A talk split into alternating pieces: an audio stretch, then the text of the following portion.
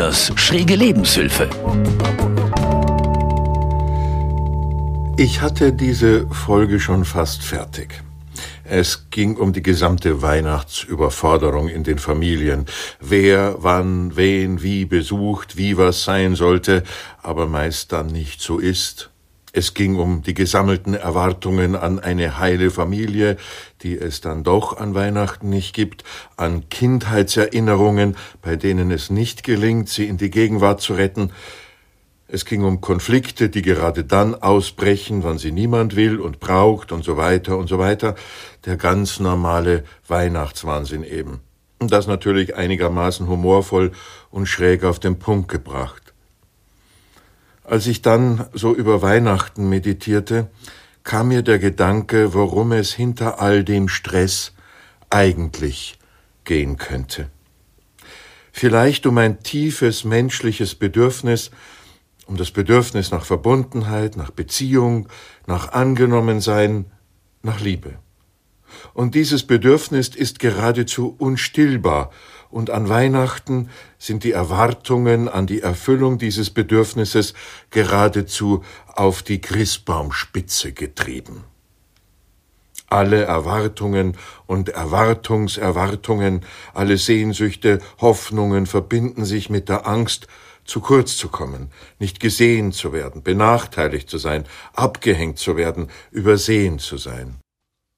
Und dann beginnen offene und subtile Rivalitäten, Trotzigkeiten, Konkurrenzen, Schuldzuweisungen. Und dann noch eine zweite Angst, die sich nach vorne schiebt. Die Angst, es genügt nicht, meine Geschenke genügen nicht, sind nicht genug, meine Anstrengungen genügen nicht, das Essen ist nicht gut genug, das Fest insgesamt ist nicht gut genug vorbereitet. Und es ist alles zu viel, mir alles zu viel, und so sehr ich mich auch anstrenge, es genügt nicht, ich genüge nicht. Und alles in allem eine emotionale, psychische, bisweilen auch physische Überforderung mit Frustration und auch Tränen. Manchmal könnte Mensch den Eindruck gewinnen, als ob an Weihnachten sich erwachsene Menschen plötzlich in Kinder verwandeln.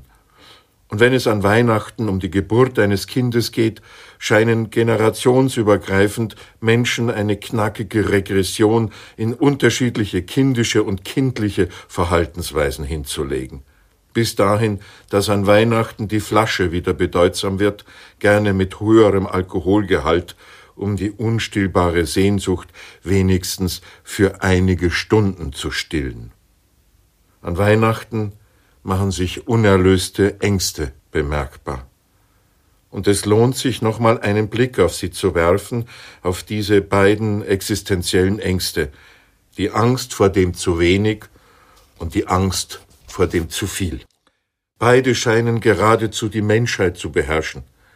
Die eine Angst, zu kurz zu kommen, lässt sich am ständigen Einfordern von vermeintlichen oder reellen Ansprüchen erkennen.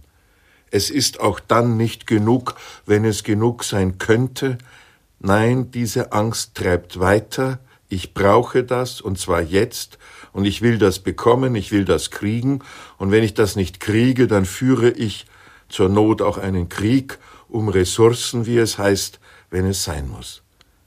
Kinder an der Kasse eines Supermarkts, die eine Süßigkeit nicht kriegen, und kriegsführende Nationen haben etwas gemeinsam.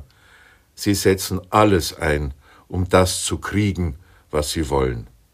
Und andere Menschen sind dann nur Erfüllungsgehilfen meines Tuns. Die sind nur dazu da, meine Bedürfnisse und Wünsche zu befrieden. Die lassen sich opfern für meine Angst, und das geht, weil es eben um Angst geht, die dahinter steckt. Die Angst um mich, um mich und wieder um mich. Denn wenn ich das alles nicht kriege, dann fühle ich mich klein, hilflos, ohnmächtig, falle ins Nichts und bin niemand. Diese Angst vor dem zu wenig, dem zu kurz kommen, lässt sich übrigens auch politisch gut bewirtschaften, und der Mensch wird dann des Menschen Wolf. Da werden dann die Fäuste geballt mit Fäusten gedroht und wenn es denn sein muss, auch zugeschlagen.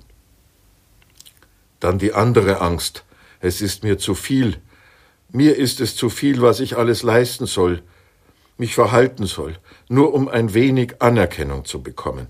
von Liebe ganz zu schweigen.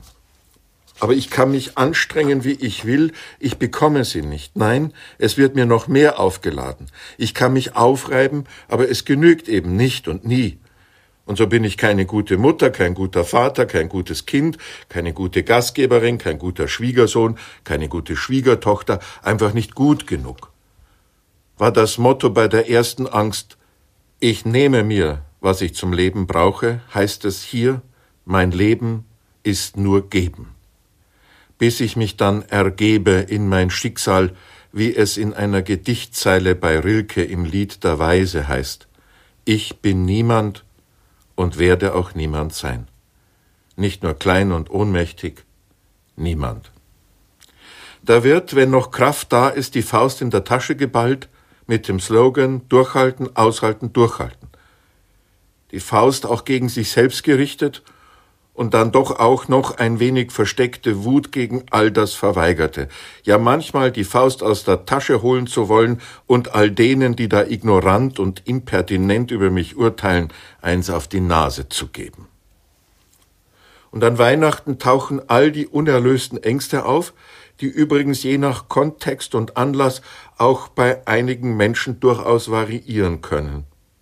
An Weihnachten, einem Fest, das Fest der Liebe heißt, und es eigentlich um die Erlösung aus eben dieser Ängste gehen könnte.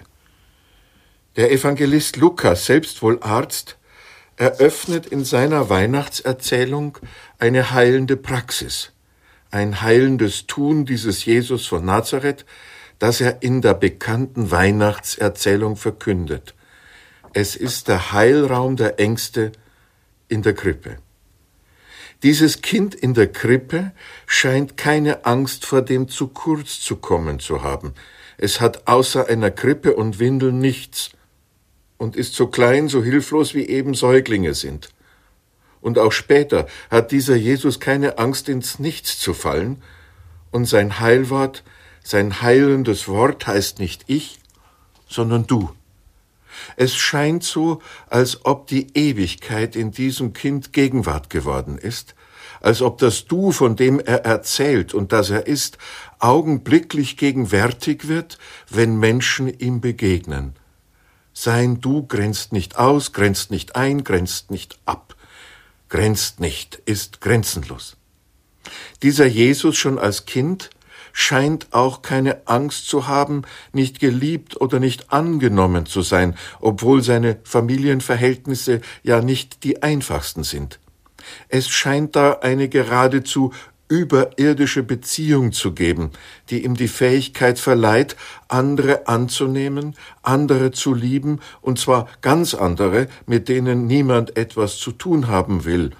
Und die sind dann völlig perplex, dass ihnen so etwas widerfährt, wenn sie sehend, gehend, befreit und lebendig geworden sind. Auch zum Ärgernis der angstvollen Frommen mit eben genau diesen unerlösten Ängsten. Es gelingt ihm offenbar, die Fäuste zu öffnen, die ein Resultat der Ängste sind. Es scheinen nicht die hilflosen und manchmal auch gewalttätigen Versuche zu sein, die Faust eines anderen Menschen mit Gewalt zu öffnen, ihn aus seiner Verschlossenheit und Verhärtung so herauszuholen. Testen Sie doch einmal mit einem Partner, was passiert, wenn einer von ihnen eine Faust macht und der andere soll sie öffnen. Das wird schnell gefährlich. Was macht dieser Jesus anders? Er nimmt sich die Freiheit, seine Angstfreiheit und unterhält sich mit den Menschen.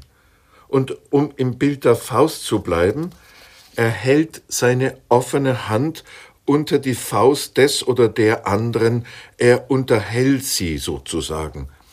Er hält sie darunter, nicht darüber, er ist also nicht übergriffig, um im Wortspiel zu bleiben, nimmt aber doch Kontakt auf, ohne einzuengen, ja er lädt zur Freiheit ein, Wer seine Faust behalten will, darf das auch weiterhin tun.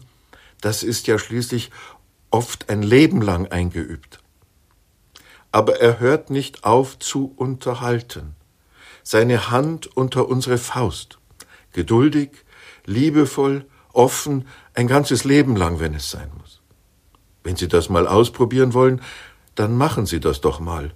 Meine Faust und eine offene Hand eines anderen Menschen darunter. Lassen Sie sich überraschen. Dass diese Freiheit dieses Mannes aus Nazareth einen göttlichen Ursprung haben könnte, könnte man daran erkennen, dass er auch dann nicht aufhört, die Hände und die Arme offen zu halten, um mit uns in Dialog zu bleiben, wenn Menschen seine Freiheit mit Gewalt durchkreuzen wollten. Die offene, unterhaltende Hand ist geblieben bis heute, damit wir unseren göttlichen Ursprung entdecken können. Allein durch diese Art der Unterhaltung streichelt er, ohne übergriffig zu sein, uns diese Ängste aus der Faust, aus dem Gesicht, aus dem Herz und aus der Seele. Machen Sie es doch an Weihnachten mal ganz bewusst wie er. Unterhalten Sie sich miteinander, ganz frei, geduldig, interessiert, freundlich, ehrlich, mitfühlend und weitherzig. Und vielleicht ereignet sich dann und dort bei Ihnen die Geburt einer Angstfreiheit und ein Du und zwei Menschen, die berührt sind vom Wunder der Weihnacht, zu dem es nicht wirklich viel braucht. Das war Lenas schräge Lebenshilfe, ein Podcast der katholischen Hochschulgemeinde der Technischen Hochschule Rosenheim. Getextet und gesprochen von Hochschulseelsorger Karl-Heinz Lehner. Produziert vom katholischen Medienhaus St. Michaelsbund. Wir machen auch Ihren Podcast.